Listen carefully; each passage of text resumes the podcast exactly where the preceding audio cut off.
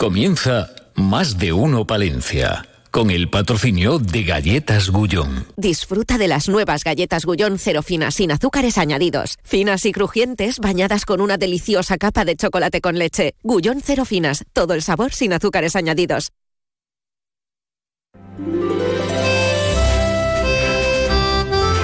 Más de uno Palencia. Julio César Izquierdo. Onda Cero. Bueno, bueno, bueno, bueno. Eh, ¿Está nevando por la zona norte? No. No, no. ¿Sí? Nos podéis informar, amigos oyentes de, de la zona norte. Saludos a todos aquellos que nos escuchan a través de la frecuencia de Aguilar de Campo, a todos los que nos escuchan también a través de la frecuencia de, de Guardo y a vosotros que estáis aquí en la de Palencia, claro, la radio con mayor cobertura. Eh, 12 y 25 minutos ya de esta jornada, jueves 22 de febrero, con un día que está, pues con viento, mucho viento, desagradable, día ventoso, pero la temperatura no es mala. 12 grados, aunque la sensación térmica sea un poquito más eh, baja. Esto nos lleva a que te encuentres a gente que va con el gorro, la bufanda, los guantes y la trenca gorda, y el que va con la cazadora primaveral, el que va con las botas altas, el que va casi con, con las chanclas y los mocasines. eh, es el tiempo, que siempre da mucho que hablar. El tiempo da mucho que hablar. Darán que hablar nuestros invitados en esta jornada. Veremos. Gonzalo Toledo se encuentra en la realización técnica. Como siempre, vamos a descubrir los titulares, la actualidad. Con David Frechilla, vamos a ello. En Más de Uno Palencia les ofrecemos las noticias más destacadas de la jornada. Día ventoso, ¿no, David Frechilla? Muy Sí, buenas. sí, sí, va a cambiar ¿Te has puesto el el- flequillo loco? Sí, además, mira, que A mí también me da, y claro, se me levanta el poco pelo que tengo por delante y todo frente. Pues, Todo frente. pues mañana más que se te va a poner. Sí. Bueno, ya sabes que estamos en una jornada en la que el tiempo va a cambiar, descenso de temperaturas, llegan precipitaciones y mañana dan ya cotas de nieve baja. Vamos a ver después en qué queda Siempre todo ello. lo mismo, es que va a nevar en la capital. No, no, no, yo no, No sabemos. Eso no, no, no, no lo afirmo, pero que ya sí quedan previsiones de nieve mm, en cotas más bajas y sobre todo que va a cambiar el tiempo. Dicho esto, Julio, mm, el ver. otro día comentabas una feria que se va. Sí, la de Naturcid, que luego vamos a, no, no a insistir, vamos a conocer más de cerca, Claro. un poquito más en profundidad, hablando con el alcalde de Cervera, que nos dé, no sé si algún titular o que nos comente qué es lo que ha pasado. Bueno, pues nosotros en el informativo también vamos a recuperar ese tema. Recordamos, abandona Ruesga la feria de Naturcil y se va al Real Sitio de San Ildefonso en Segovia, del 20 al 22 de septiembre. Parece ser que la cercanía con Madrid Hmm. está tras esta decisión. sí. Yo creo que hay otras cuestiones que de forma formal no se van a decir nunca en público, ni se van a revelar a los medios de comunicación, pero yo creo que hay otras eh, cuestiones también. Pero bueno, Yo sí, bueno, Madrid. Que el mercado de Madrid es muy atractivo y por Sí. desgracia, pues, pues han ido a Valencia. Pero bueno, nosotros Bueno, lo por que eso, queremos por es eso la mayoría de los madrileños se vienen a disfrutar de la montaña palentina. Pues, Muchos de ellos, por lo menos. Pues vamos a contarles qué es lo que opina el alcalde de Cervera, que, que es lo principal afectado, Mm. Claro, la zona ver, de, Ruesga. Bueno, esta cuestión. Otra que tenemos sobre la mesa también relacionada con el medio ambiente es que esta mañana ha habido una reunión en la delegación territorial entre la Junta de Castilla y León y los alcaldes de la zona del Cerrato, porque ya sabes que existe ese plan, esa posibilidad de poder reintroducir el lince ibérico en esa zona de nuestra provincia. Reunión, en estos instantes está Ana recabando la información al respecto de ese encuentro, a ver lo que han dicho, si están a favor o no están a favor. Eh, Pero si ya se dijo que si no, sí. si no quieren los alcaldes, si no lo ven adecuado, mm, en Zamora también ha habido una reunión ayer sobre este asunto y son los alcaldes los que creo que tienen la última palabra. Veremos a ver lo que eh, da de sí esa reunión. Luego Mira, para algunas cosas les preguntan y para otras no. Pues, es en curioso. Este, en este parece ser es que sí. curioso. Ah, otra cuestión que vamos a hablar, a abordar, pues la Escuela de Enfermería, Julio César. Ya sabes eh, que ese edificio, la Escuela Dacio Crespo, eh, que depende de la Diputación, pues eh, la institución provincial está acometiendo unas obras, 7,1 millones de euros, 18 meses de ejecución, ya llevan un mes, hoy nos han explicado los trabajos que se están realizando, recordamos, para coger la Escuela de Enfermería y la UNED todo va a buen ritmo, parece ser.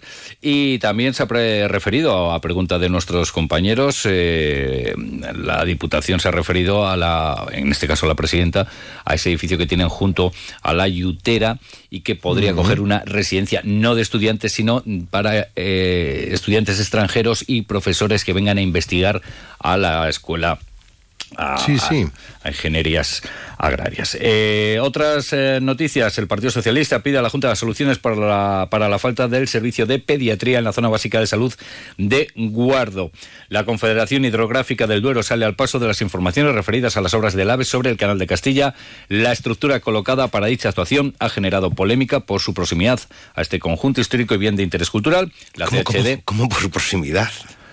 La CHD ¿eh? señala que es una estructura provisional, ah. pero que es necesaria en la fase de construcción del viaducto y que posteriormente tendrá que ser retirada una vez finalicen las obras. Pues mucho más tranquilo. Lo que es lo que dicen de normal. Además vamos Palencia, roba la Junta de Castilla y León que acelere la apertura de la piscina del campo de la juventud y también desde el barrio del campo de la juventud, bueno, pues ha mostrado bueno, pues su malestar por los eh, problemas de accesibilidad en el proyecto de reforma del CEAS Miguel de Unamuno. Bueno, pensé que la CHD igual estaba retirando ya el árbol caído ahí, que se ve del Puente Hierro. Lo que te rondaré. Sí, puede hacer una barquita. He visto árboles, he visto árboles que pues, ya eran parte de caídos, sí, no, parte de pero que luego llegan los desbordamientos y estas cosas y ay no, es que llueve mucho, es que ha caído mucho. Bueno, ya, ya, ya. los cauces limpios generalmente hmm. mejoran la el, el tránsito del agua. aguado, frechilla aguado. ¿Dónde está esa foto de ayer con su tractor a pedales con los chiquitos parentinos? ¿Por qué, no, eh, ¿Por qué no ha habido foto? Pues Sus fans están. ¿Dónde está la foto de David en su FEN? Pues. Aunque había mucho. Bueno, John predominaba el John Deere. ¿eh? Sí, sí, había John Deere, había todo, porque hacen muy buenos tractores que utilizan nuestros queridos agricultores mm. y daba una ilusión Mira, aguantar todo el día polémicas y tal, y poder disfrutar un día de niños eh, contando ilusionados que pues quieren ser agricultores y ganaderos. Hay futuro, hay, relevo. Sí, señor. 12 y 32, hablamos de la última novela de Jesús Salviejo en el desván de las caracolas, aquí en Más de Uno Palencia. Más de Uno Palencia. Julio César Izquierdo. AECOPA, la Asociación de Empresarios de la Construcción de Palencia, te informa. Si eres empresa o autónomo del sector de construcción, asóciate a AECOPA y te ayudamos a gestionar la aportación al Plan de Pensiones de Empleo Simplificado, obligatorio desde el 1 de febrero de 2024. Asociate. AECOPA, Plaza de los Juzgados 4, teléfono 979 70 32 97. En Gadis puedes encontrar a Mario, al que llaman el rey del mar, comprando salmón al corte a 15 euros con 90 céntimos el kilo. Y la mejor variedad de pescado que llega en tiempo récord del mar al súper. Gadis, tienes buen ojo. Gadis, en confianza. Segundas rebajas en Rapimueble, simplemente más bajas. Cheslong ahora 294 euros. Conjunto canapé más colchón, solo 299 euros. Más ahorro, más ofertas, más barato. Solo en Rapimueble, el líder en segundas rebajas, calidad y garantía. Más de 230 tiendas en toda España y en rapimueble.com. Más de uno Palencia. Julio César Izquierdo.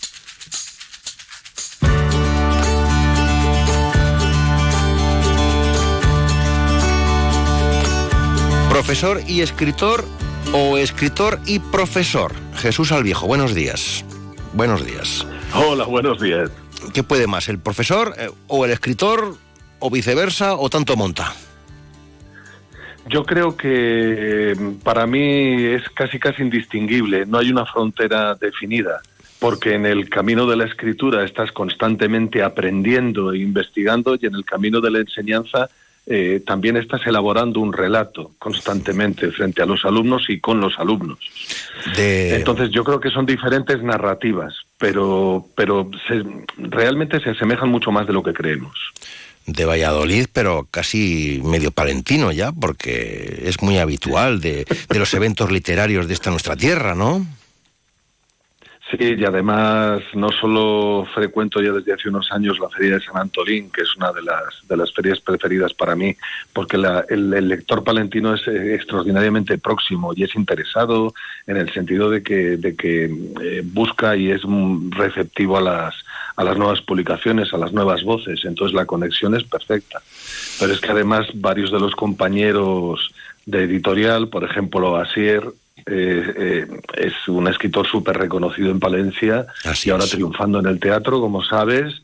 Y, y, claro, cuando tienes esos vínculos y tienes vas descubriendo estos autores, vas construyendo amistades también, no solo no solo profesionales, sino sino también personales, pues se te vuelve hogar cualquier lugar. Y en este caso Palencia también es un hogar. Efectivamente, un hogar fantástico. Si no le he dado tiempo a digerir el éxito de su anterior libro, ya estamos con el siguiente. Bueno, sí, ¿sabes lo que ocurre? Que es que también son las vueltas que da un poco la, la vida. Chancoro nos sorprendió gratamente al tener una vida mucho más larga de la que pensábamos que iba a tener y sobre todo un gran reconocimiento por parte de los lectores y de las lectoras. Pero lo que, lo que sucedió fue que cuando estaba elaborando otra, eh, mi editor, Miguel Ángel de Rus, me dijo... Que es muy persistente. que sacamos? Que es muy persistente. Sí, tremendamente persistente. es como un Black Decker a veces. bueno, pues lo que, lo que sucedió... Sí, sí, sí, por supuesto. Eh, lo que sucedió es que yo le dije, pues mira, tengo, una, tengo un proyecto de reescritura de una obra con la que no quedé del todo satisfecho aunque tuvo elogios de Nicolás Miñambres, por ejemplo, que es uno de los mejores críticos que ha tenido este país en literatura, pero era una ópera prima y yo no estaba a gusto, y, le, y él me dijo, dime de qué va, háblame un poco de cómo, en qué proceso estás en la reescritura, y le dije, pues estoy prácticamente acabándola, que eran la reescritura de No sorprende la lluvia, que fue mi primera novela, y a eso es lo que me llevó a, en el desván de las caracolas, que es en lo que estamos ahora. Claro, amigos oyentes, este viernes en el Ateneo de Palencia a las 8 de la tarde va a presentar su última novela que lleva por nombre y título En el desván de las caracolas, que nos lleva hasta Cuba y hasta Valladolid. En efecto, y a otros muchos lugares, pero sobre todo es una novela que nace del cruce de memorias entre, entre mi experiencia cubana y mi vida vallisoletana con la memoria de mis padres, que sucede que arranca desde la posguerra, desde la guerra civil en, en Santander, pasando por una prolongada y muy dura, muy áspera posguerra en Valladolid, y que claro, coincide conmigo cuando un día estamos en la cocina y nos asalta desde los televisores, como ahora desgraciadamente en Ucrania y en, Palestina. Nos asalta el fantasma de la guerra y claro, mis padres son niños de esa guerra y entonces eh, mi, mi, indignación y mi, mi absoluto desconcierto ante, ante el hecho de que volvamos a caer sistemáticamente en el mismo horror y error, eh, hizo que las miradas de ellos eh, me invitaran a, conciliar de alguna manera esas memorias, a hacer la misma pregunta que yo me estaba haciendo desde mi memoria y desde mi posición en el tiempo, en aquellos años, en los años 90, a hacer la misma pregunta a sus memorias. Y de ese cruce, de esa interpelación entre memorias, nace todo el, todo el relato de En el desván de las caracolas. Hay una muerte, una muerte misteriosa, por resolver, ¿no? Sí, Porque hay una trama, ¿no? Para, para enganchar al lector, hay una trama poderosa. Por supuesto, por supuesto, aunque a mí me gusta hacer una literatura que también conceda espacios para la reflexión y para, para la reflexión tranquila al, lector, eh, que además procuro, procuro de alguna manera amueblar con una poética que sea que sea agradable al oído y a la vista, porque leemos con todos los sentidos. Eh, es cierto que esta vez he utilizado elementos de la narrativa de la novela negra, podríamos decir, en torno a no solo un crimen, igual hasta hay varios crímenes ahí flotando, eh, para construir una trama que de alguna manera imprimiera un acicate en el lector, eh, esa, esa famosa pregunta que siempre salta en la novela negra, ¿no? ¿Quién lo hizo? O por qué sucedió esto. Entonces es ese misterio que está alimentando constantemente a la novela. Pero bueno, como, como podrán comprobar los lectores cuando si se acercan a ella, eh, verán que encierra dentro también una profunda historia de amor y desamor, de amistad, también un libro de viajes. Hay muchas novelas dentro del desván de las caracolas. ¿Qué, imagen tenemos de, de, Cuba? ¿La de la de los turistas? ¿La de la de la miseria? ¿Un poquito de todo? Depende quién nos lo venda, quién nos lo cuente. En efecto, yo personalmente creo que aunque esas dos miradas, como tú muy bien las citas, la del turismo, la del sol que nunca se apaga, y las mulatas y los mulatos espléndidos, y el ocio y el daiquirí y playas cristalinas, junto con una, con una, una Cuba de mucha miseria a veces, que además los propios, algunos de los propios autores cubanos han retratado. Yo creo que entre esas dos imágenes, que siendo hasta cierto punto verdaderas, se convierten en tópicos, eh, prefiero moverme en los niveles intermedios, en la larga y prolongada escala de matices grises, en donde sobre todo me gusta resaltar la imagen del cubano eh, creativo, superviviente a toda costa y pese a todo esperanzado con el futuro eso sí, luchando cada minuto, cada segundo. Como dicen allí, una expresión que a mí me fascinó. Aquí nos pasamos el día inventando. Inventamos el desayuno, inventamos la comida, inventamos la fiesta, inventamos la boda, inventamos la pequeña vacación en un pueblo cercano. Se pasan constantemente inventando. Probablemente son el pueblo más creativo y más apasionado y más tremendamente vivo y vibrante que he conocido en toda mi vida. Eh, se lo van a pasar ustedes muy bien en la presentación del libro este viernes en el Ateneo a las 8 en el desván de las eh, caracolas con Jesús al Viejo, al que también le quiero preguntar cómo está el panorama literario en esta nuestra comunidad. Pues mira, yo creo que gozamos de un buen momento y de un mal momento, en el sentido de que eh, yo creo que están creciendo autores que ya eran reconocidos, están obteniendo galardones de, una, de un prestigio extraordinario. Eh, por otro lado, hay voces que se van consolidando, que están dándole una cantidad de matices a, nuestra literatura eh, que son las que tiene, además, que son de una enorme riqueza. Por otro lado, está habiendo una subida de, de autoras también, no solo autores, que también es importantísimo. Pero es que además estamos cosechando poco a poco nuevas voces. Lo que ocurre es que esa, para mí esa efervescencia a lo mejor no va acompañada con la misma efervescencia lectora. Entonces, ¿qué ocurre? Que somos mm, afortunadamente una gran riqueza de peces en este pequeño mar que somos, pero, pero que a lo mejor necesitamos también que los lectores y las lectoras, primero, sean conscientes de esa enorme diversidad y, en segundo lugar, que de la misma manera que nosotros estamos entregados a ir a los clubes de lectura, a las bibliotecas que hacen un trabajo extraordinario, eh, también a, las, a, esas pequeñas editoriales que están dotando de pulmón, de pulso a ese mercado literario, también necesitamos un compromiso quizá más, mm, más amplio por parte de los lectores, que están siempre ahí, que eso es indudable. Aquí hay editoriales, aquí hay editoriales pequeñitas, editoriales que apuestan por lo muy alternativo, sobre todo en conceptos de líricos poéticos, que es, está muy bien, es extraordinario. Y después las eh, editoriales de, otras comunidades autónomas que buscan al escritor novelista. Eh, que han venido efectivamente, como dices, eh, Jesús, a pescar a Castilla y León, porque la realidad es así de evidente, las editoriales de aquí no creían, no apostaban, no, no veían, no veían ninguna posibilidad en un alto porcentaje de la gente que aquí escribe. Lo digo así de claro, ¿eh? En efecto, en efecto, lo que ocurre es que también es cierto que ellos están abriendo poco a poco los ojos. Eh, se me viene a la mente ahora también, pues editoriales, en vuestro caso, menos cuarto, es señera, es evidente el trabajo. Efectivamente.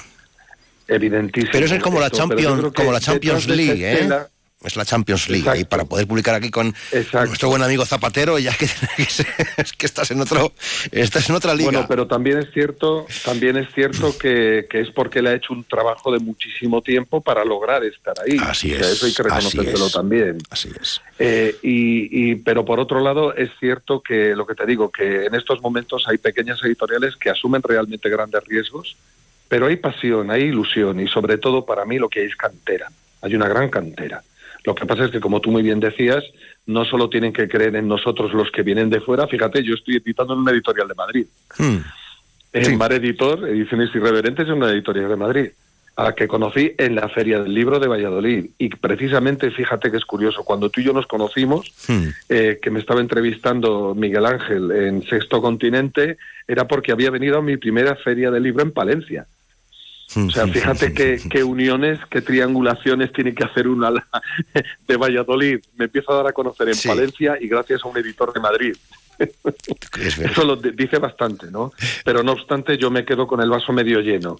Sigo Sí, pensando sí. que hay una gran cantidad de voces muy interesantes y que, y que lo único que tenemos es lograr concienciarnos de que entre todos, en este mercado cultural que es a veces tan competitivo y tan, tan depredador, eh, tenemos que ponernos todos a una y, para empezar incluso los propios autores, ¿no? Ser capaces de agarrar yo cada vez que Asier publica algo o estrena una de sus obras de teatro, esto yo soy el primero que dice, oye, no os perdéis de vista este autor. Y estoy poniendo a ser, a ser como ejemplo, pero habría otros muchos más, no solo en Palencia, en León, en Valladolid, en Zamora. En fin, hay, hay materia prima y lo que hay que hacer es aunar esfuerzos. Efectivamente. Profesor, escritor y un gran conversador y tertuliano, Jesús Alviejo. Prontito, aquí, en Palencia, en el desván de las caracolas. Jesús, un fuerte abrazo, muchos éxitos. Hasta pronto, buenos días. Adiós. Un fuerte abrazo, muchísimas gracias. Hasta luego.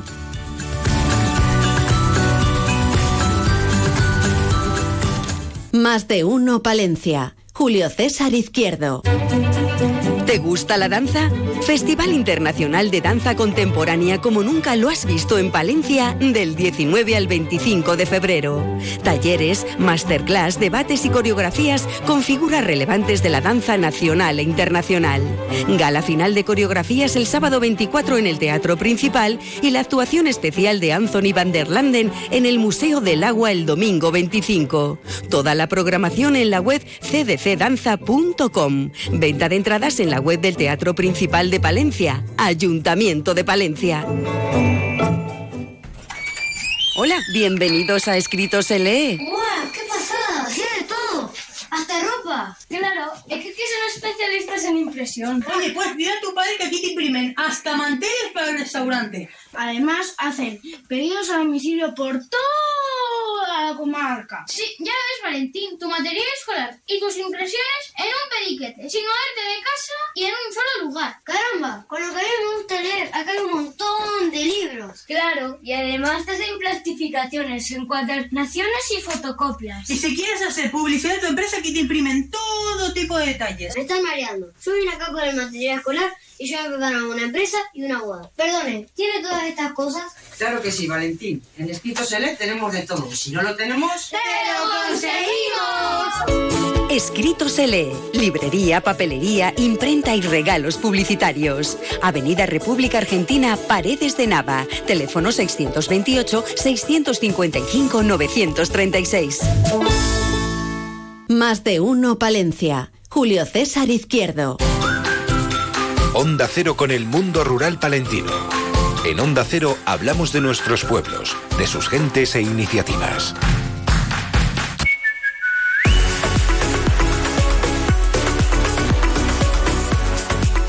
El otro día escuchaba que la mayoría de las razas autóctonas están en peligro de extinción.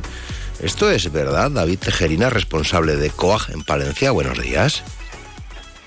Buenos días. Pues por desgracia sí, sí que es verdad, sí. Hay razas de ovino, sobre todo, que eran las autóctonas de aquí, de, nuestra tierra, de Castilla y León. La hojalada, la, man- la sayagüesa, no sé qué, bueno, una serie de razas que, que sí que están en peligro de extinción. Y eso que tiene una ayuda complementaria por, por eso, precisamente por estar en peligro de extinción, pero que vinieron razas más productivas y claro, pues la gente se tiró más por las razas más productivas de, de más actitud lechera en detrimento de estas y, y, bueno, pues estas quedan de forma testimonial en algunos puntos de nuestra geografía, pero vamos, no, no hay la extensión que había como antes.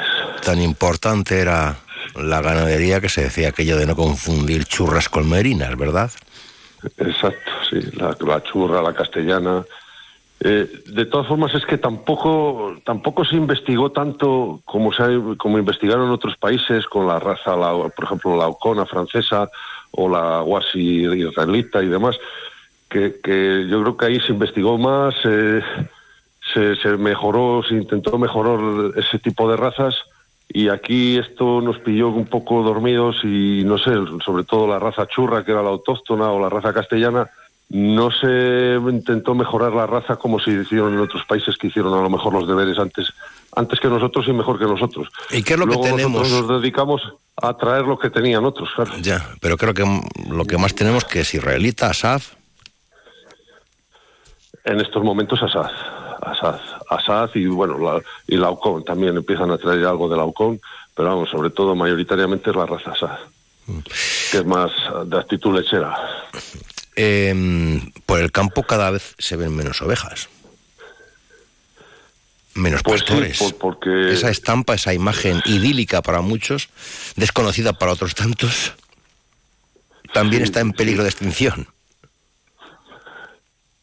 Pues sí, porque ya quedan pocas, eh, pocas, van quedando cada vez menos ganaderías y las que quedan, pues eh, son más grandes, tienen muchas cabezas de ganado y, y- tampoco puede sacar, no es como antes las pequeñas explotaciones de 300, 200 ovejas que salían a pastar el campo y tal.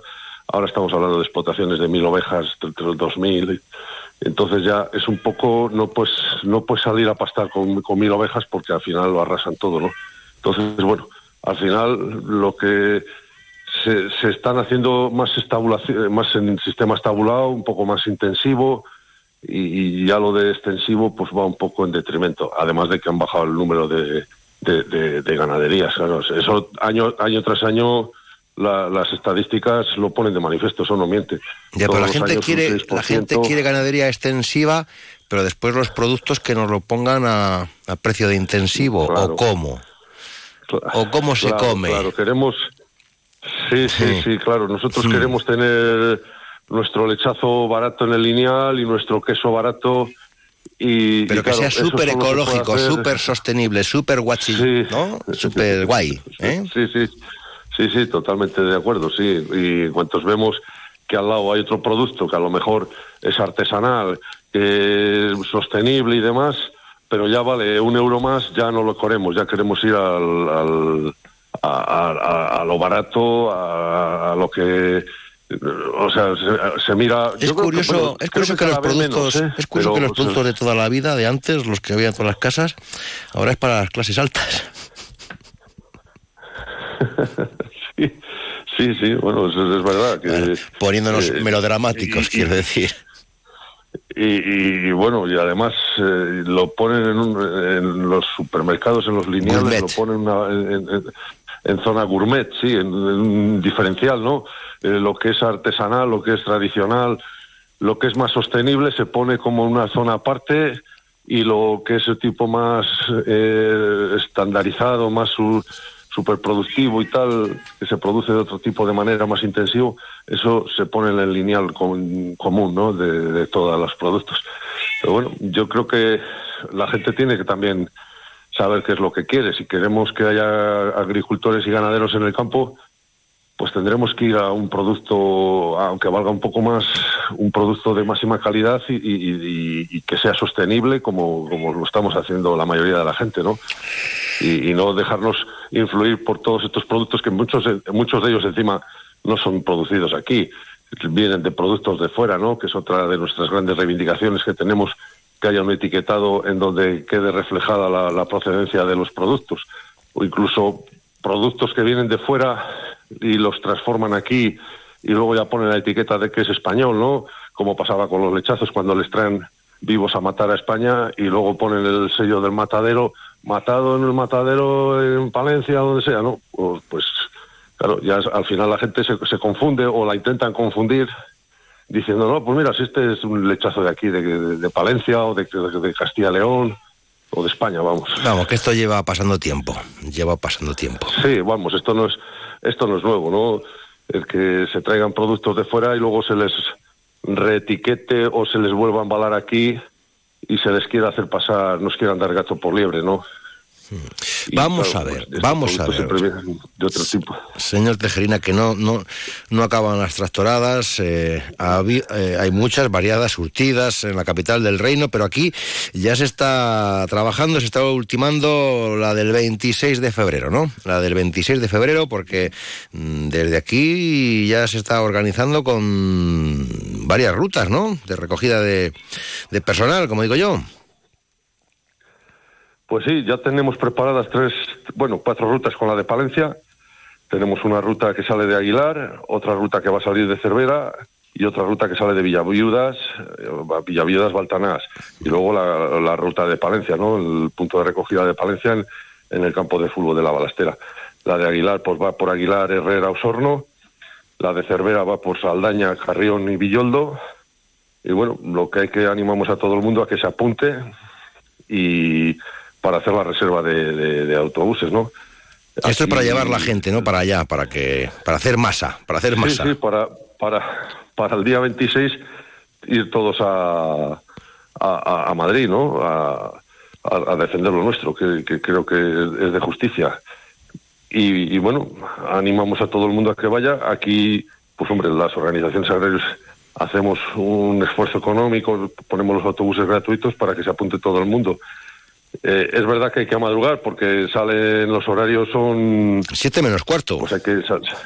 Sí, Y en, sale o a las pronto 7 porque- menos cuarto, en, eh, uy, la, eh, siete menos cuarto, sí, bueno, eh, en el caso de Herrera, Sí, sí, Cervera a las 6 de la mañana, Villaviudas eh, 8 menos cuarto, aquí en Palencia siete y media, bien, bueno, un horario al que el personal ya está acostumbrado, quiero decir. Bueno, tampoco- pero estamos acostumbrados, ¿eh? O sea, que tampoco nos pilla de, de sorpresa. Y, y, bueno, y luego la vuelta, pues a las 5 de la tarde, ¿no?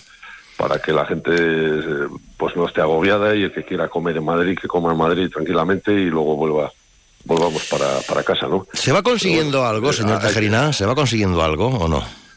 Hombre, yo creo que algo siempre se consigue. Desde, luego, como no se consigue nada, es quedándonos en casa. Eso está claro, vamos.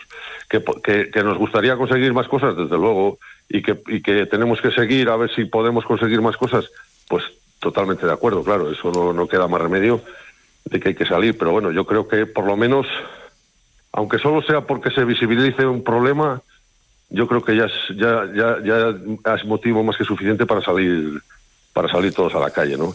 Por lo menos que sepan los problemas que tenemos, porque si no, pues mucha gente piensa que esto es alegría y felicidad, ¿no? Y que aquí no hay ningún problema y que todo está perfecto. Entonces, bueno, nosotros siempre ponemos todos los problemas hay encima de la mesa y cómo nos gustaría que las cosas fueran de otra manera también, ¿no? Que nos dejen que nos dejen producir, que nos dejen hacer nuestro trabajo. En la tractorada de las tres organizaciones agrarias aquí en Palencia, después pedían la, la, la- la dimisión del subdelegado del gobierno. Bueno, nos sentimos un poco defraudados, un poco, no sé, un poco engañados, ¿no? Porque tuvimos una reunión presencial con el delegado del gobierno y las máximas autoridades de, de orden, como son la Policía Nacional, la Guardia Civil, la Policía Municipal. Y bueno, allí todo fueron buenas palabras, buenos hechos y, y bueno, y nosotros queríamos que hubiera cierto orden y, que todo estuviera un poco bien organizado, con unos horarios y demás pero luego llegó el día de la, de la movilización y si te he visto no me acuerdo. O sea, ya allí todo cambió, nos trastocaron todos los itinerarios, no sé, y ya pues, pues en Palencia no, no salió como nosotros pensábamos, habíamos empezado la movilización y venían tractores por otro lado porque les habían hecho dar una vuelta terrible. Bueno, no, no fueron las cosas como nosotros teníamos pensado y como habíamos hablado y lo habíamos puesto de manifiesto y no nos dijeron tampoco que, que- que no lo fuéramos a hacer, que no lo pudiéramos hacer así. Pero bueno, yo luego sí que se han echado la culpa, que si la policía municipal, que si la Guardia Civil, que si no sé qué, unos por otros. Bueno, no sé al final, pero nos sentimos un poco defraudados y estábamos un poco enfadados porque intentamos hacer las cosas bien, con permisos y demás, y luego al final pues parece que nos tomaron por el pitu sereno. Ya. Bueno, pues nada, el 26 a, a Madrid, ¿eh? Todos a Madrid. Cuidado que está, está de moda Madrid, ¿eh? Hay un ambientazo terrible. Sí, sí, bueno. Y cada dos por tres hay algo. No es que, no es que, no es que, no es que sea Vamos, yo no, no querría vivir en Madrid, las cosas como son, vivo muy a gusto en mi pueblo. Pero bueno, si hay que ir a Madrid, se va a Madrid, que por un día no va a pasar nada, desde luego, no. No, pero vamos, yo no soy no soy partidario de las grandes capitales, desde luego, vivo muy a gusto en mi pequeño pueblo. David Tejerina. Pero hay que ir, hay que ir y animamos a todos a que vaya. Desde Coas, Palencia. Gracias por acompañarnos un día más. Hasta pronto, buenos días. Adiós. Adiós. Buenos días, hasta luego.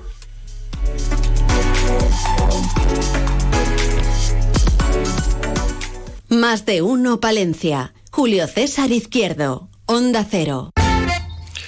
Enseguida las noticias de España y del resto del mundo, saludando atentamente a los que nos escuchan a través de la web ondacero.es, sobre todo a los oyentes que hoy están ahí en Mucientes, siguiendo más de uno Palencia. Noticias aquí en Onda Cero. No se vayan, hasta ahora.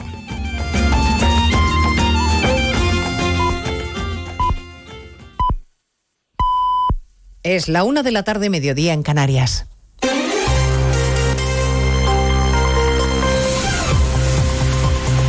Noticias en Onda Cero.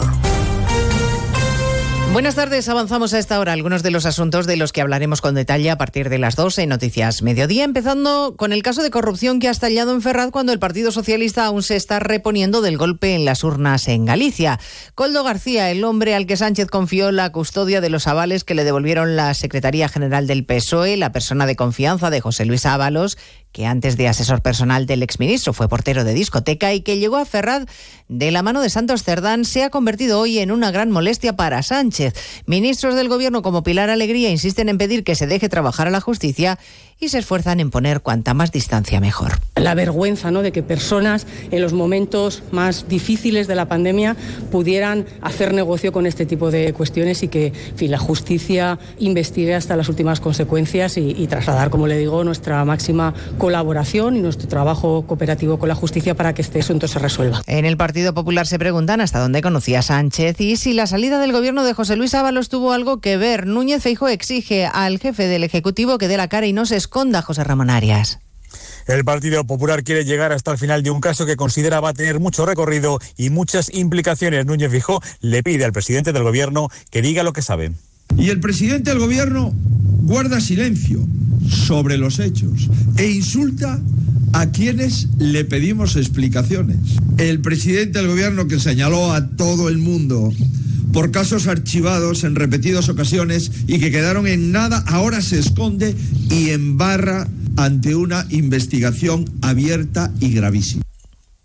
El presidente popular cree que Sánchez España le queda grande y le pide que si quiere destruir el, país, el PSOE haya él, pero que no se lleve por delante al país. Bueno, los implicados en esta supuesta trama de comisiones ilegales en la compra de mascarillas que habrían ido a parar a los ministerios de Transportes, Interior y a los gobiernos de Canarias y de Baleares han pasado hoy a disposición judicial en la Audiencia Nacional, aunque se han negado a declarar ante Ismael Moreno. Estamos a la espera de saber qué medidas cautelares impone el juez. No los va a mandar a la cárcel en todo caso porque la Fiscalía ha pedido la retirada del pasaporte y comparecencias periódicas. A partir de las 2 de la tarde les contaremos todas las derivadas de este caso de presunta corrupción, incluyendo los modos que se gastaba el asesor de Ábalos, que llegó a amenazar al alcalde de León, al socialista José Antonio Díez, que hoy relataba en más de uno el enorme poder que tenía la mano derecha del ministro. Por supuesto, evidentemente él era su mano derecha, se era reconocido en todos los, los lugares, prácticamente era quien hacía de filtro en el ministerio, parece que todo lo que quisieras conseguir en el ministerio tenía que pasar por Coldo y por tanto eh, si Coldo te amenazaba pues era casi una amenaza eh, directa de, de, del propio ministerio, del propio ministro, ¿no? Hablaremos del caso Coldo o del caso Ábalos y les contaremos también el informe definitivo de la Fiscalía sobre la causa del tsunami. Finalmente, la teniente fiscal ha ignorado a la mayoría de fiscales, no cree que haya indicios como para atribuirle a Puigdemont un delito de terrorismo, pese a que la mayoría de sus compañeros considera en el Supremo justo lo contrario. La fiscal no cree que haya indicios. Tenemos sentencia del caso Dani Alves, cuatro años y medio de cárcel para el futbolista por agresión sexual. El tribunal considera probado que la víctima no consintió.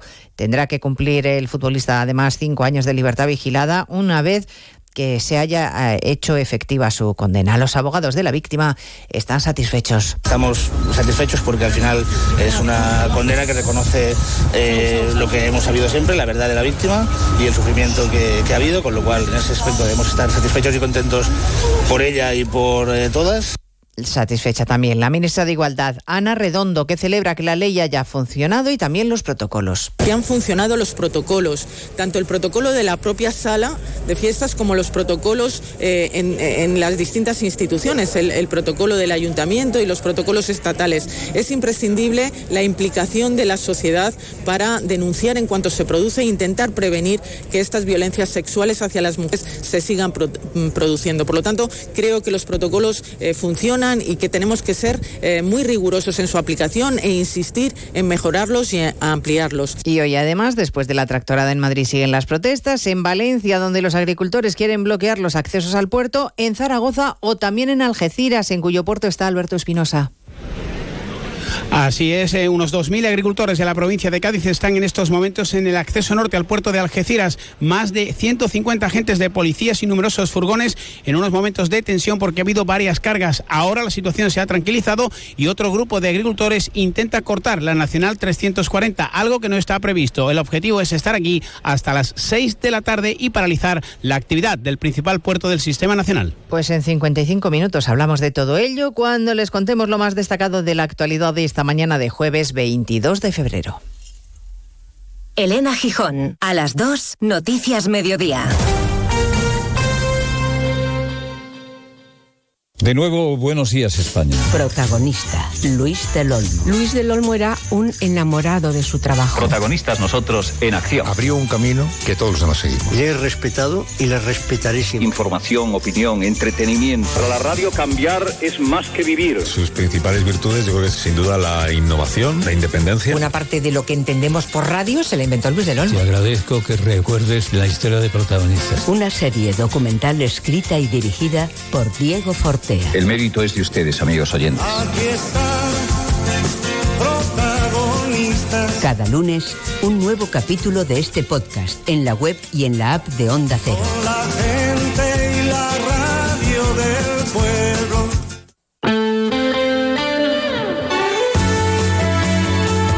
Onda Cero Palencia, 103.5. Guardo, 106.2. Y Aguilar de Campo, 101.2 FM. Más de uno Palencia. Julio César Izquierdo. Onda Cero. Un podcast súper mega aconsejable. Cuántos recuerdos, con protagonistas, con Luis del Olmo. Esto sigue siendo más de uno Palencia. Estaba, ya les iremos anunciando, ¿eh? Pero, pero, pero, pero. Este año, que ya, fíjense, ¿eh? estamos a 22 de febrero, nos vamos a mover, si el año pasado hemos, nos hemos movido mucho por, por la provincia, pues este año no, no van a tener que... Son ellos, son ellos, son ellos, porque vamos a ir a toda velocidad, vamos a estar en, muchos puntos de nuestra geografía provincial, en muchísimos, con muchos programas especiales, eh, la radio en la calle, la radio en tu barrio, la radio en tu pueblo radio cercana que decimos siempre, serán protagonistas eh, Jorge Ibáñez, el alcalde de Cervera de Pisuerga. Eh, viene, viene, viene Concha Lobejón en su día, vino el lunes, pero viene hoy, claro, que es cuando tiene que, estar. Bienvenida siempre. Em, fiestas de San Matías en Astudillo, San Matías, que iguala las noches con los días. Buenas fiestas en Astudillo, hablaremos con el alcalde. Y vuelve a casa, a esta su casa, nuestro buen amigo eh, Alberto Arija. Alberto Arija para presentar la serie Mujeres Silenciosas. Una y siete, segundo tiempo. Más de uno, Palencia. Julio César Izquierdo. En Gadis puedes encontrar a Ana, que sabe cómo despertar los cinco sentidos, comprando pera pasacrasana primera a un euro con 39 céntimos el kilo. Y la mejor variedad en frescos para que disfrutes a tu manera. Gadis, tienes buen ojo. Gadis, en confianza. Una vez finalizadas las obras, ponemos a su disposición las últimas viviendas del edificio República Argentina 3, situado en la mejor zona de Palencia, junto al Salón, la Calle Mayor y el Instituto Jorge Manrique. Infórmese en nuestras oficinas de la Calle Mayor 136 o llamando al teléfono 979-722-760. Más de uno Palencia. Julio César Izquierdo. Nos acercamos a la montaña palentina, nos encanta, vamos hasta Cervera de Pisuerga, hasta el ayuntamiento y saludamos al alcalde. Jorge Ibáñez, buenos días. Buenos días. Lo estamos contando aquí en esta sintonía, ya lo avanzábamos hace varias eh, jornadas, aunque se intuía, no sé si se barruntaba, que la feria de Naturcil, el evento de Naturcil que se venía celebrando los últimos años en Ruesga, pues se nos marcha a la provincia de Segovia. Alcalde, ¿tenía usted eh, conocimiento, noticia, se veía de venir, qué ha pasado? Bueno, formalmente no, formalmente nadie nos ha comunicado nada todavía a día de hoy ese sentido, pues eh, ese cierto nivel de sorpresa. En otro orden de cosas, pues bueno, sabíamos, ¿no? Cuando nació Naturcil eh, se planteaba ya como que iba a ser una feria rotativa por provincias. La verdad que yo creo que el éxito de los primeros años pues llevó también a que nadie se atreviese a moverla de Cervera, donde ha resultado bien, ya ha crecido año exponencialmente, año tras año claro, yo creo que una de las partes de las que crezca, por supuesto, es el marco en el que se ubicaba la feria.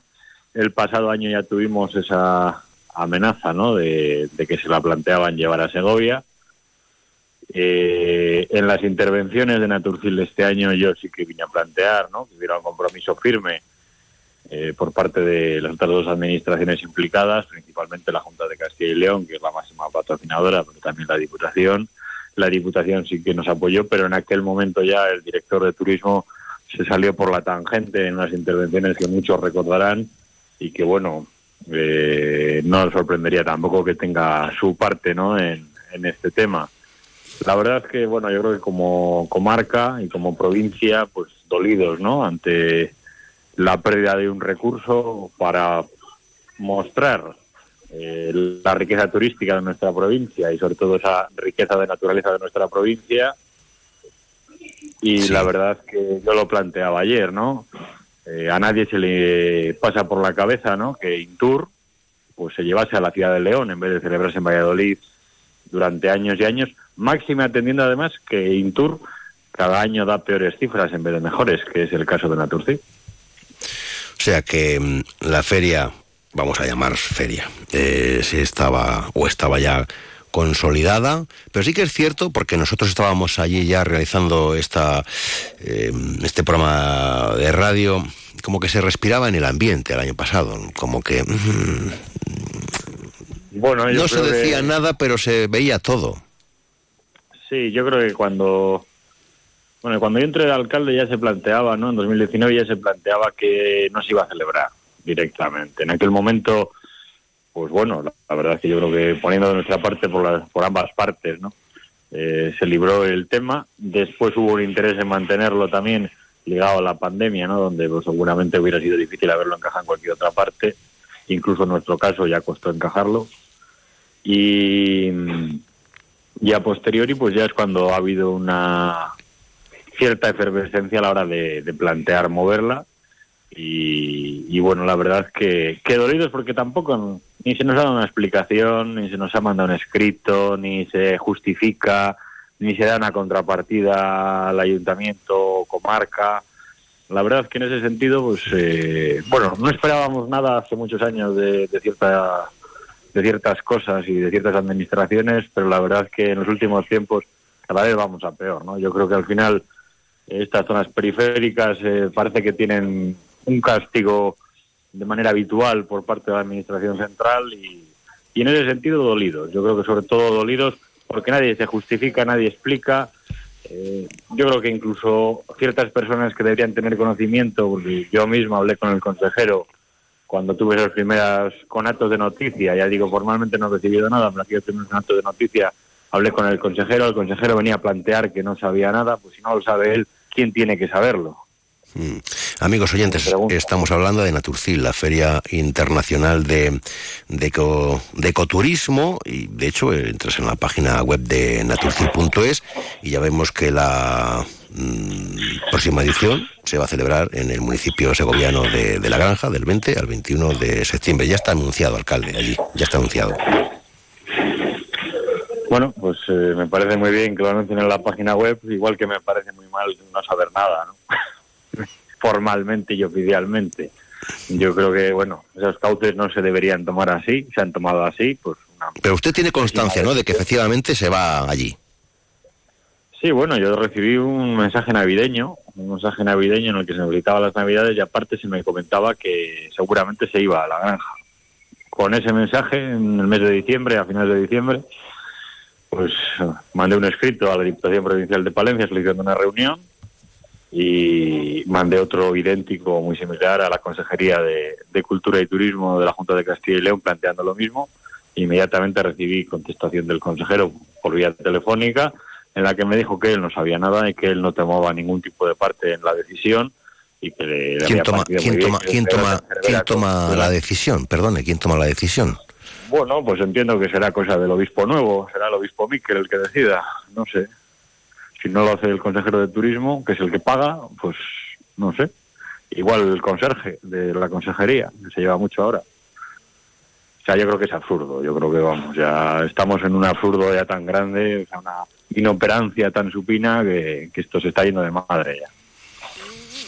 Bueno, pues nada, eh, esto no va, no hay marcha atrás, quiero decir que esto no tiene solución ya. Bueno, yo no lo sé si tiene solución o no tiene solución. Solución, quiero decir que, que se, que se mantenga aquí en ¿no? Ruesga, Sí, lo único que no tiene solución es la muerte, ¿no? ¿Tiene solución? Sí, tiene solución mañana mismo. Si el consejero no sabía nada, el consejero dice que si se cambia de ubicación no se financia, verás cómo se soluciona, pero es que sí lo sabrá, ¿no? Bueno. Pero vamos, creo que estamos ante un conjunto de, de personas curioso. Vamos a dejarlo en curioso. Alcalde, otro día seguimos charlando, que hay que contar muchos proyectos e iniciativas que se están desarrollando en Cervera de Pisuerga. Hasta pronto, Jorge Ibáñez, buenos días.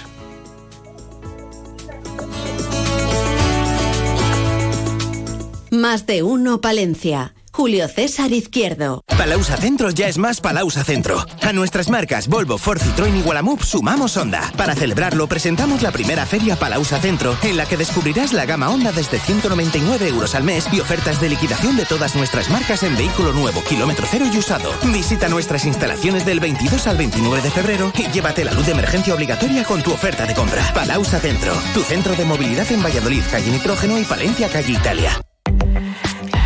AECOPA, la Asociación de Empresarios de la Construcción de Palencia, te informa. Si eres empresa o autónomo del sector de construcción, asóciate a AECOPA y te ayudamos a gestionar la aportación al Plan de Pensiones de Empleo Simplificado, obligatorio desde el 1 de febrero de 2024. Asóciate. AECOPA, Plaza de los Juzgados 4, teléfono 979 70 32 97. Más de uno Palencia. Julio César Izquierdo.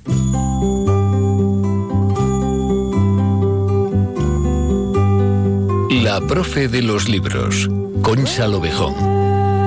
duerme, negrito, que tu mamá está en el campo, negrito. ¿Qué dices? Qué bonito. Jo, cualquiera la sigue. Tú a tu tono. A mi tono. Sí. Que tu mamá está en el campo, movila. Te va a traer muchas cosas para ti. A la me colao. Cosas para ti. Qué bonito, ¿no? ¿Quién es? Mercedes Sosa. Ah, pero no es Sosa. No es nada Sosa. Eh, pero tú eres eh, Concha Y si el nene no se duerme, viene Diablo Blanco y zas, le come la patita y hasta tumba, a tumba y hasta tumba. Te veo Bonito. contenta. Bueno, Que ay, ay. llevas una semana de gozo De con gozo. Andrés. Ay, Andrés, ¿cómo, Ay, nos, Andrés. cómo nos quiere? Ay, Somos, Andrés. somos su familia. ¿Cómo triunfas en Palencia, Andrés? Andrés, Bueno, somos- triunfa en el mundo mundial, pero aquí en Somos Palencia. su familia civil, eso dice él. Mm. Que el otro Valencia y la UPP. Él decía, no, no, no pudo venir, aunque hablamos con él, no vino físicamente, porque está trabajando. que Está te todo el día fotos, trabajando. Pero si no había dejado ni la mochila y estaba con el ordenador ¿Sabes ahí. lo que estaba haciendo? ¿Qué sé yo? Eh, el prólogo de la traducción que ha hecho él eh, de los cuentos de Kafka. Porque ¿Qué lee alemán. Los cuentos de Kafka. Sí, él sabe Lee ale- alemán y lo entiende. Y lo entiende y lo traduce. claro. Es un hombre maravilloso. Bueno, pues prometimos el lunes. Hoy sí que es jueves, chicos. Hoy es jueves, hoy es jueves, sí, sí, sí. Mañana sí, sí. viernes. Pues prometimos leer un poquito de, de su obra. Bueno, eh, la biblioteca plena. Petada, ¿no? Petada, Ahí se petada. puede, queda mal decir, ¿no? Que la biblioteca estaba petada, no, ¿no? no, no queda mal. Pues más de 100 personas. allí todo el mundo. Un éxito apoteósico. Apoteósico. Dice, buscamos ceremonias que adquieran una forma de recuerdo. El corazón no es más que estas narrativas que le dan dando Estamos forma. hablando de su libro Pequeño Hablante. y Pequeño ya me va a Hablante. meter a mí en otro jardín. Mira, ya me la ha firmado. Jolines. Entonces, vamos a leer como quedamos un poquito. Un poquito, el libro sí. se estructura en números y en letras. Ajá. Los números son vivencias Mm. y las letras es como eh, Te- Telmo va adquiriendo el Vale, lenguaje. Entonces yo leo Lee, por ejemplo, esa naranja. esta naranja. Es que yo las marco con, con colorines. En marzo se rueda la naranja. ¿La naranja mecánica? No, la naranja física. Ah, Sí. en tu pueblo. El de 1 ah, de el de la romería. El 1 de marzo es el Día del Ángel. Ah, sí, tradición sí. ir al Conada. En Villarramiel también lo era. Nunca lo he visto, pero... Es muy bonito. Ya no puedo escribir lo que escribía. Interrumpiste todo y lo empezaste de nuevo. No encuentro las razones ni la antigua gramática, porque ahora eres tú quien balbucea entre estas frases. Porque ahora sos vos lo que habla en brazos. Ya no puedo escribir lo mismo de antes, pero no se ha borrado ni una sola palabra. Todo lo dicho desemboca aquí, alimenta el lenguaje en que nacimos. Mola, ¿eh? Esto es arte, ¿eh? Entre la dependencia y la adicción confundo nuestros cuerpos simultáneos. Por eso he decidido escribirle en tercera persona. Así criamos lengua. ¿Cómo pasar de un lazo umbilical a otro puente más largo de ida y vuelta? Pienso en un movimiento para recuperar el yo, disponible, por tanto, para él. Tiembla qué un poco la puerta. Tiembla un poco la puerta que me faltaba eso. Ay, perdón. he, he roto toda la magia. Dice, quiero hablarnos sin esa policía emocional. Tu voz es la de un pájaro que no sabe muy bien qué es un gorjeo. ¿Quieres leerla? Mm. Venga, ¿quieres? ¿quieres? ¿Quieres? Dice, ¿quieres? La amarilla. Con el sueño hecho astillas, mientras tu madre curaba el pecho interminable de la noche, te tomé en brazos. Susurré las canciones que siempre te adormecen. No sirvieron de nada. Tu llanto discurría impermeable a la música, como si no escucharas el consuelo. Andabas desvelado en, en alguna frecuencia diferente. Entonces, sin pensarlo, te conté cualquier cosa. Te describí la luna, las estrellas, el viento, un árbol con manzanas y con pájaros, un paisaje compuesto por vocablos familiares.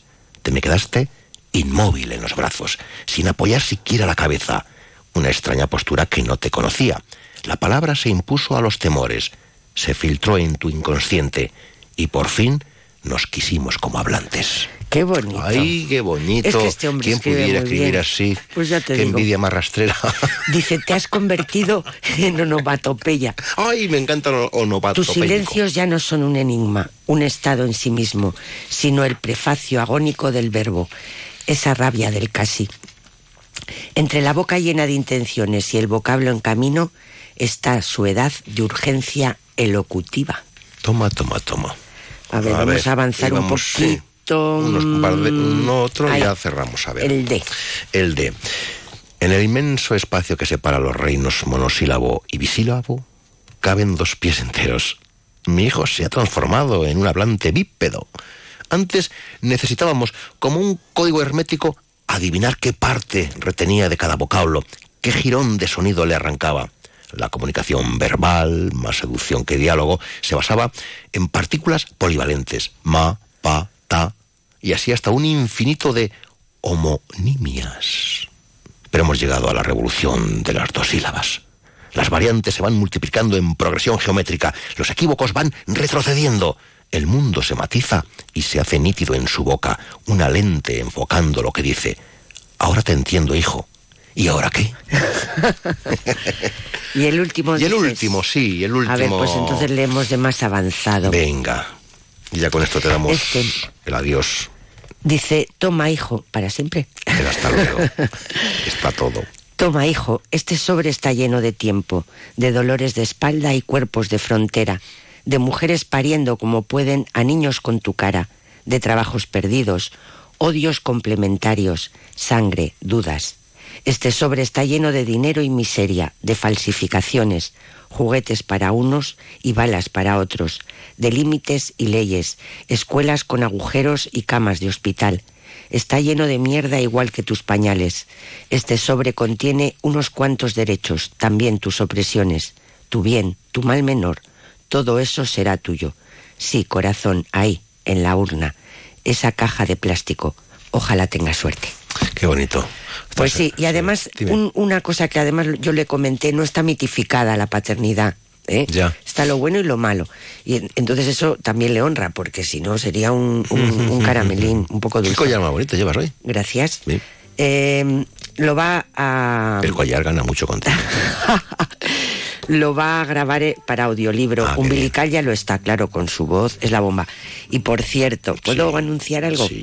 Mira, tenemos un proyecto en el ECRAC, no sé si lo he comentado ya, que se llama Constelación J y es para jóvenes. Entonces, eh, esta, mañana, mañana, eh, viernes, eh, de 6 a 8, tenemos juegos de mesa, de esos de pensar y eso que son tan bonitos. Pues quien quiera puede acercarse. Es gratis. Bueno, bueno, bueno. Concha, te queremos. Y yo a Andrés, vosotros. Abrazo grande. Adiós. Duerme, negrito. tosiendo, trabajando, sí. Pa'l negrito chiquitito, pa'l negrito, sí. Trabajando, sí. Trabajando. Más de uno Palencia. Julio César Izquierdo. Una vez finalizadas las obras, ponemos a su disposición las últimas viviendas del edificio República Argentina 3, situado en la mejor zona de Palencia, junto al Salón, la Calle Mayor y el Instituto Jorge Manrique. Infórmese en nuestras oficinas de la Calle Mayor 136 o llamando al teléfono 979-722-760. A ver si lo entiendo bien. Tú ibas a por pan y vuelves con un coche. Ibas a por pan, pero has vuelto con un Skoda. Y del pan, rastro. Este febrero vuelven los Skoda Days con precios aún más irresistibles. Solo hasta el 29 de febrero. Infórmate en skoda.es. Skoda. Autofam, concesionario oficial Skoda en Palencia, calle Andalucía 31. Más de uno Palencia. Julio César Izquierdo. Porque de Astudillo sale el sol, ¿no, señor alcalde, don Luis Santos? Buenos días. Sale el sol todos los días. Mm, Bueno, no todos los días, porque porque se acerca San Matías y ya ves, con el solazo que hemos tenido la pasada semana y, y- y este año el cambio que ha pegado, hoy hace frío. Pero vamos, saldrá, saldrá, algún rincón, en algún rinconcillo del día saldrá. Bueno, claro, San Matías que igual a las noches con los días. eh, leyenda que es muy bonita, ¿verdad? La historia de... La historia de San Matías. San Matías.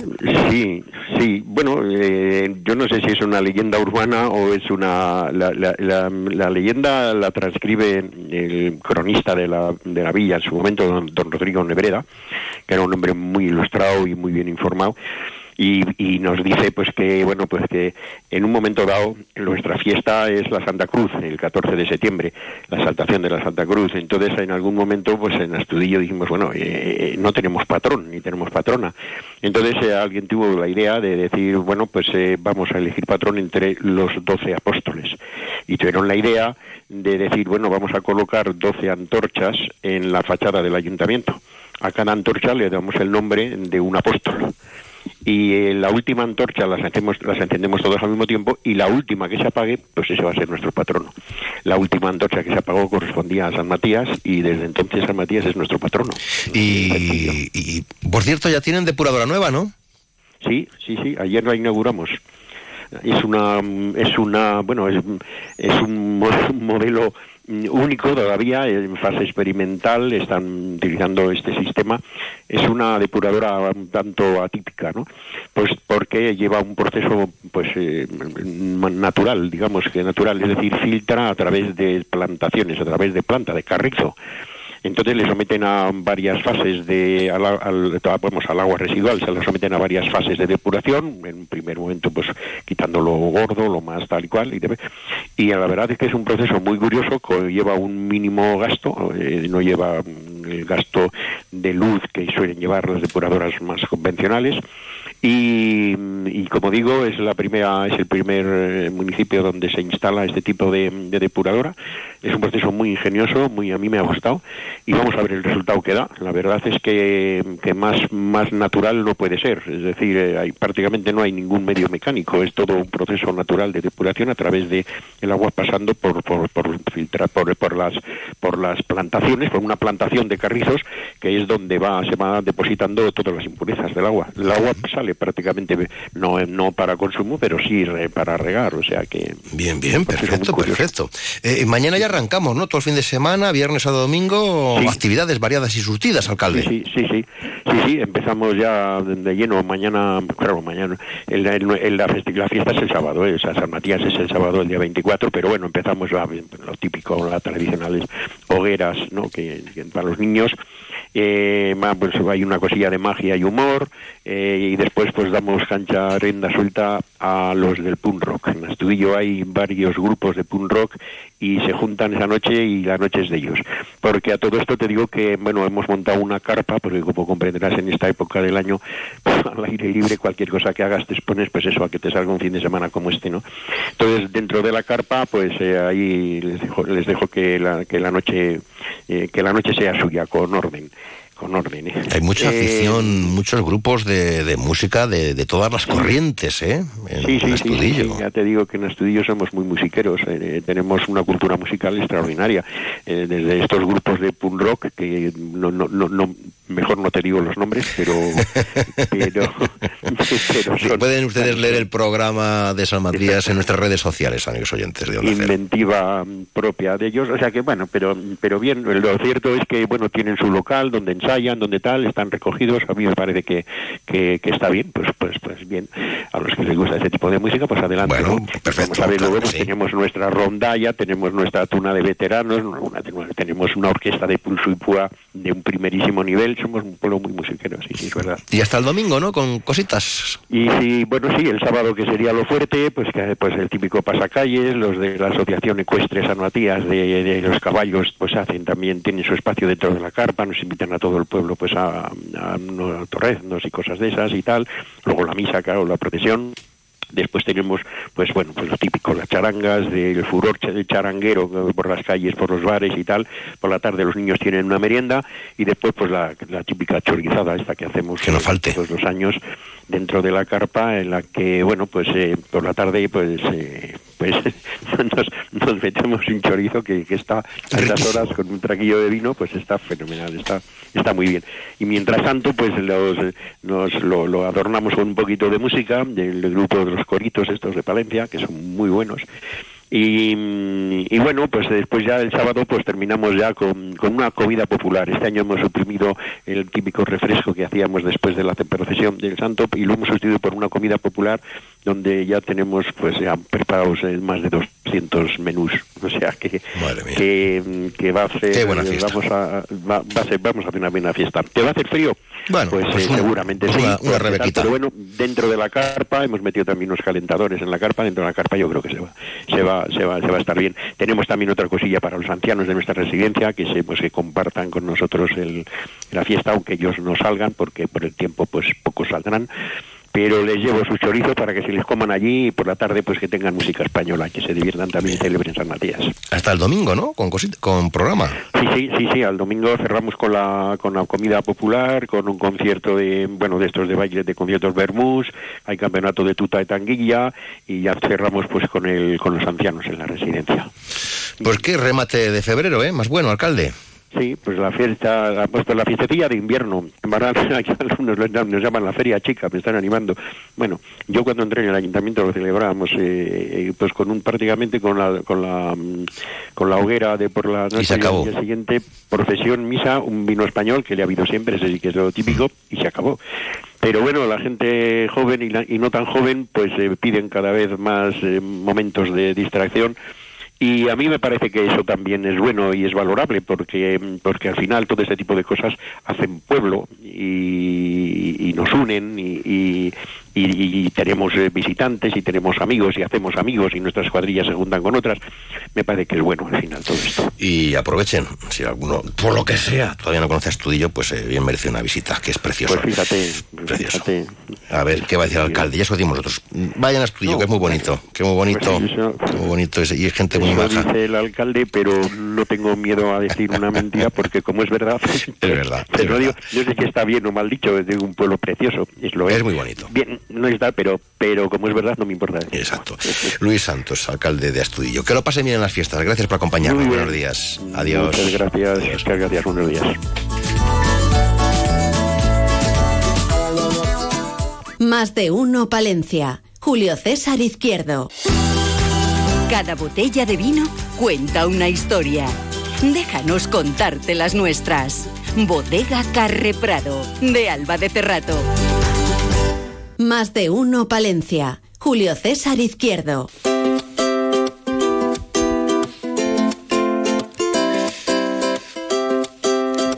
¿Cómo se llamaba esa fantástica, bueno, sí, fantástica sección? Porque triunfar triunfó muchísimo en, esta casa y en otras. Es verdad que eran tiempos de pandemia. Señor Arija, don Alberto. Qué placer Compañero a y sin embargo amigo. Qué placer volver a verle, volver a estar aquí en cerca, esta casa. así que- de cerca. Que considero mía también. Sí. Siempre, siempre, desde hace varios años, me recibe usted en su casa haciendo alusión a las crónicas del náufrago. Sí. Siempre. Diario Eh, de un náufrago. Vamos a tener que hablar sobre eso. Porque la gente me decía, me encanta.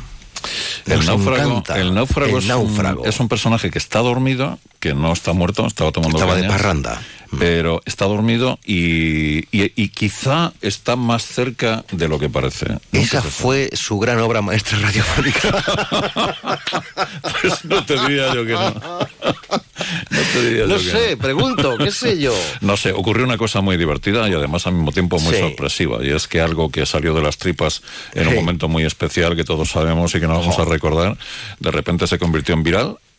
Mm, No Es sé, verdad, No eh. sé por qué. No, que es usted eh, Y empezó- es, eh, no, no, no. imaginativo, que no, es, brillante. Sí, sí, lo, es, eh, lo que usted quiera. Esa, esa voz. El café lo tiene usted pagado. Sí, pero, ah, gracias. pero no sé por qué. No sé por qué esas cosas Fluía, funcionan así. fluía. Y de repente empezaron a llegar mensajes de todo el mundo. Sí. Y qué sé yo, a lo mejor estábamos en un momento muy especial todos. Ya. Y bueno. Bueno, era muy especial porque usted y yo hablábamos todos los días. Pero todos. ¿Quién todos. lo iba a decir? En aquel Fue un romance sí, que sí, surgió fue un, idilio, fue un idilio intenso, que además nos llevó incluso a proyectos comunes. Sí, que están ahí. Que, están, que también Que están, están ahí ahí. dormidos y que nunca se sabe. Nunca se sabe, nunca ¿Quién se sabe, nunca se sabe. Nunca se sabe. Em, pero usted eh, cultiva también el género del documental, lírico, cinematográfico, sí. poético, el ensayo, la novela, pero eh, viene a hablarnos de mujeres Silenciosas. Silenciosas. Eh, a ver, a mí me gusta contar historias. Yo llevo toda mi vida mm, tratando de contar historias en el formato que se me ocurra o que se me ponga Sí. por delante. Eh, hay cosas que hago peor y otras cosas que hago a medias. En este formato se encuentra especialmente cómodo el señor Arija. Eh, sí, mm, sí, porque mm, me permite aprender mucho. Porque el formato documental lo que tiene es que el contacto con la gente que participa en el documental y que además pone, lo pone todo, ¿eh? porque yo siem- lo juro, ¿eh? yo me siento y trato de ser el niño curioso que hace preguntas y que, y que trata de aprender. Entonces, claro, en este formato lo que ocurre es que te encuentras con mucha gente que tiene historias muy interesantes que contar y que te aportan muchísimo. Yo he aprendido mucho, ¿eh? hablando de las mujeres silenciosas. ¿Por qué surge? Esto pertenece a un ¿Dónde está proyecto de mujeres. génesis? Claro, esto, esto pertenece a un proyecto de mujeres rurales. Hace poco pensaba cómo fue esto y yo recuerdo que este es un proyecto que yo tenía en la cabeza hace como 20 años, eh, al principio del siglo XXI. eh, porque me interesaba eh, captar y aprender cómo era el mundo femenino y el mundo de las mujeres, eh, sobre todo las que viven en zonas rurales y las que son más calladas, a las que no se les escucha habitualmente, ¿no? Y que tienen muchas cosas que contar. Eh, hay un proyecto sobre mujeres rurales, eh, que te voy a contar más de lo que debo, pero que tiene tres, tres patas y estamos asistiendo al estreno de la segunda pata dentro de unos días. ¿La primera pata fue? La primera pata fue Mujeres Invisibles, que se estrenó a finales de 2022 y que nos ha dado muchísimas alegrías, alegrías a lo largo de este año, nos las sigue dando, todavía hay proyecciones pendientes, seguimos haciendo proyecciones de Mujeres Invisibles por ahí. Eh, Mujeres Invisibles se emocionó, creo que emocionó, porque todos nos sentíamos identificados con las mujeres invisibles. Todos miramos en el árbol genealógico y encontramos mujeres, nuestras abuelas, nuestras madres, nuestras tías, que pertenecen a ese perfil. Y si Mujeres Invisibles emocionan, Mujeres Silenciosas va, yo creo que va a impactar. Pero ¿de dónde son? ¿De qué lugares? Las ¿Son mujeres, de- de- las de- mujeres de aquí, silenciosas, de nuestra claro, tierra palentina, de Castilla y La León. diferencia, claro, la diferencia, entre la diferencia entre las mujeres invisibles y las mujeres silenciosas es la siguiente. Las invisibles eran esas mujeres que nacieron en el entorno rural, que han vivido en el entorno rural y que participan de la economía, etcétera, etcétera, etcétera. Las mujeres silenciosas son mujeres que también viven en las zonas rurales, que también contribuyen en el desarrollo de las zonas rurales y que aportan cosas, pero que han llegado desde, desde cualquier parte del mundo. Es decir, hablamos de migrantes, eh, de inmigrantes en este caso. Y hay una representación de mujeres de prácticamente todos los continentes. Eh, y desde luego con historias realmente importantes que nos enseñan dónde están conceptos como eh, la resiliencia y, y el tesón y, y ese afán diario por superarse y por reiniciar. Es una serie. Es bueno, son, son 11 mujeres, cada una de ellas tiene una entrevista, por lo tanto es una serie. Lo que vamos a estrenar ahora es el documental que sale de todas esas entrevistas. Vale, ¿cuándo lo podemos eh, disfrutar? eh, Pues lo en vamos estas a ver. tierras nuestras. No, no, en estas tierras nuestras es donde se estrena. Esto se estrena en Palencia, en el Teatro Ortega, el día 8 de marzo, eh, a través de una actividad que realiza la Diputación de Palencia, que es quien está detrás de este proyecto y quien financia este proyecto y además eh, a quien yo estoy tremendamente agradecido por la sensibilidad de haber visto este proyecto desde, desde el principio. Esto va a ser en el Teatro Ortega, 8 de marzo a las 6 de la tarde. ¿vale? Unos minutos antes porque tendremos alfombra y fotocall. Sí. Sí, así que le espero yo a usted elegante, bien vestido, por favor. A la par que discreto. Esto es, oliendo a colonia y, eh, pues eso, para hacerse la foto. ¿Qué es lo que más le ha emocionado de todo este trabajo? ¿Qué es lo que, que ha aprendido Arija y qué es lo que vamos a aprender los demás? Em, con respecto a mujeres eh, silenciosas, eh, claro, lo, lo que más me puede emocionar lo que más me puede impactar a mí es esa posibilidad de identificarme con lo que es reiniciarse en otro país. Em, hay cosas que solo se entienden cuando uno ha emigrado. Hay resortes en la gente y en las personas que uno solo entiende cuando ha tenido que cambiar de continente o cambiar de país y cambiar de costumbres. Y hay formas de pensar y formas de entender la vida que son mucho más amplias y que desde luego te van a hacer tolerante para el resto de tu vida, que solo te ocurren cuando tú eres eh, quien ha tenido que llamar a otras puertas para reiniciar. ¿Vale? Eh, por lo general, cuando nos hablan de la inmigración, o nos ponemos en guardia o eh, observamos simplemente como alguien que, bueno, llega, pero quizá no, bueno, no pertenece a nuestra cultura, o en todo caso no lo vamos a poner peor con esos mensajes que se siguen escuchando eh, cotidianamente eh, de agresividad hacia aquel que llega, ¿no? Cuando uno ha tenido la ocasión de, de ser uno de ellos, hay cosas que entiende. Y poderlo identificar, evidentemente, emociona. Y, y además eh, te hace, por supuesto, ratificarte en el hecho de que la tierra no es de nadie. ¿Silenciosas y alguna vez, eh, o muchas, silenciadas? Ah, por supuesto, no, bueno, eh, claro, y sobre todo por el hecho de ser mujeres. Es que aquí hay que sumar al hecho de ser inmigrantes son mujeres. Y claro, la desventaja es doble. Eh, el mundo sigue estando dividido entre hombres y mujeres para muchas cosas. Y, y bueno, el hecho de ser mujeres las- les hacen en ocasiones tener que poner más de sí mismas para poder salir adelante. Esta es eh, la segunda rama de ese proyecto. Sí, habrá una tercera de la que, Que, de la que no te claro, no, no, pero es que ha dicho vuesa merced que mm, estoy hablando más de lo que debiera. Al hecho de. Y claro que ha dicho, por pues el hecho hombre, de porque- tres, sí, ¿no? pero claro, hombre, pero sí, esto tiene continuidad en un tercer proyecto. Sí, sí, habrá un, vamos, que entiendo, sería entiendo que un remate. Sí, no, no, más que remate es otra, es otra vía, es otra vía de mujeres que también viven en los entornos rurales eh, y que también tienen muchas cosas que enseñarnos y que, y que contarnos. Sí, ya lo verás. ¿Ha disfrutado usted? Buah, como un cochino en un charco. Estoy disfrutando, porque luego, claro, eh, ya no es solo eh, el hecho de poder asistir a las entrevistas y que te cuenten, es que luego eh, hay que convertir todas esas horas de, de rodaje en un documental que va a tener aproximadamente unos 70 minutos.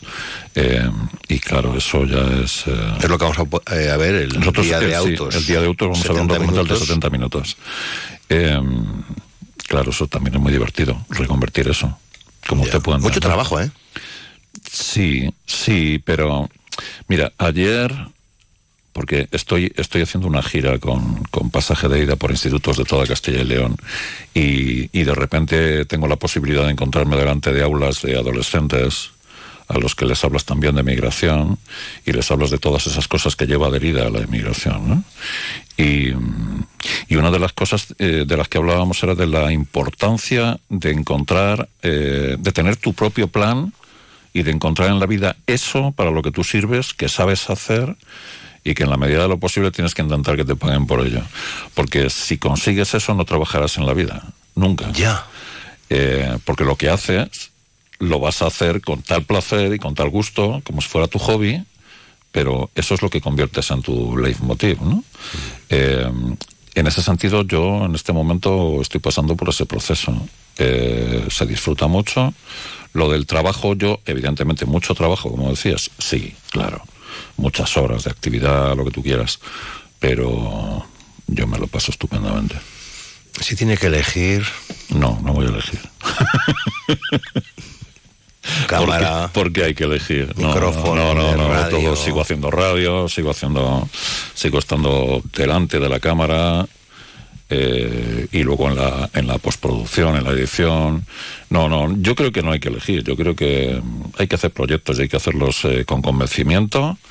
Y, y además con la sensación, a estas alturas de la película, usted y yo lo hemos hablado más de una vez, a estas alturas de la película lo interesante y lo oportuno es poder hacer cosas que queden y sean útiles.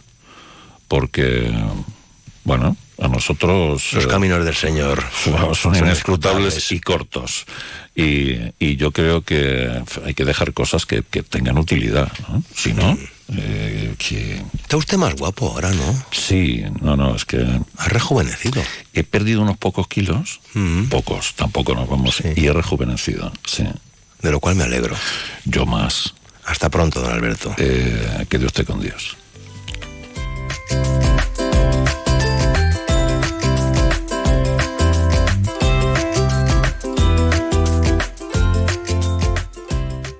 Más de uno Palencia. Julio César Izquierdo. Onda Cero.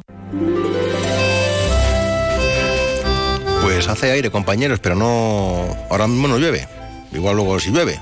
No sé, está el tiempo así de aquella manera. Eh, ¿Necesitamos más hoteles, más plazas hoteleras? ¿Necesitamos más albergues? A veces dicen que sí, ¿no? ¿O no? Mm, Bueno, depende. Depende de los datos que haya. Bueno, en el, es muy probable que en el mes de mayo esta provincia nuestra cuente con un nuevo complejo que tendrá 220 plazas de albergue, 20 habitaciones de, de hotel de cuatro estrellas, piscina, cancha de fútbol y más cositas. Se lo contaremos aquí, no tardando. Ahí lo dejo, Sony 46 hasta las 2 en Uno Palencia. Nos cuentan muy bien contadas las noticias.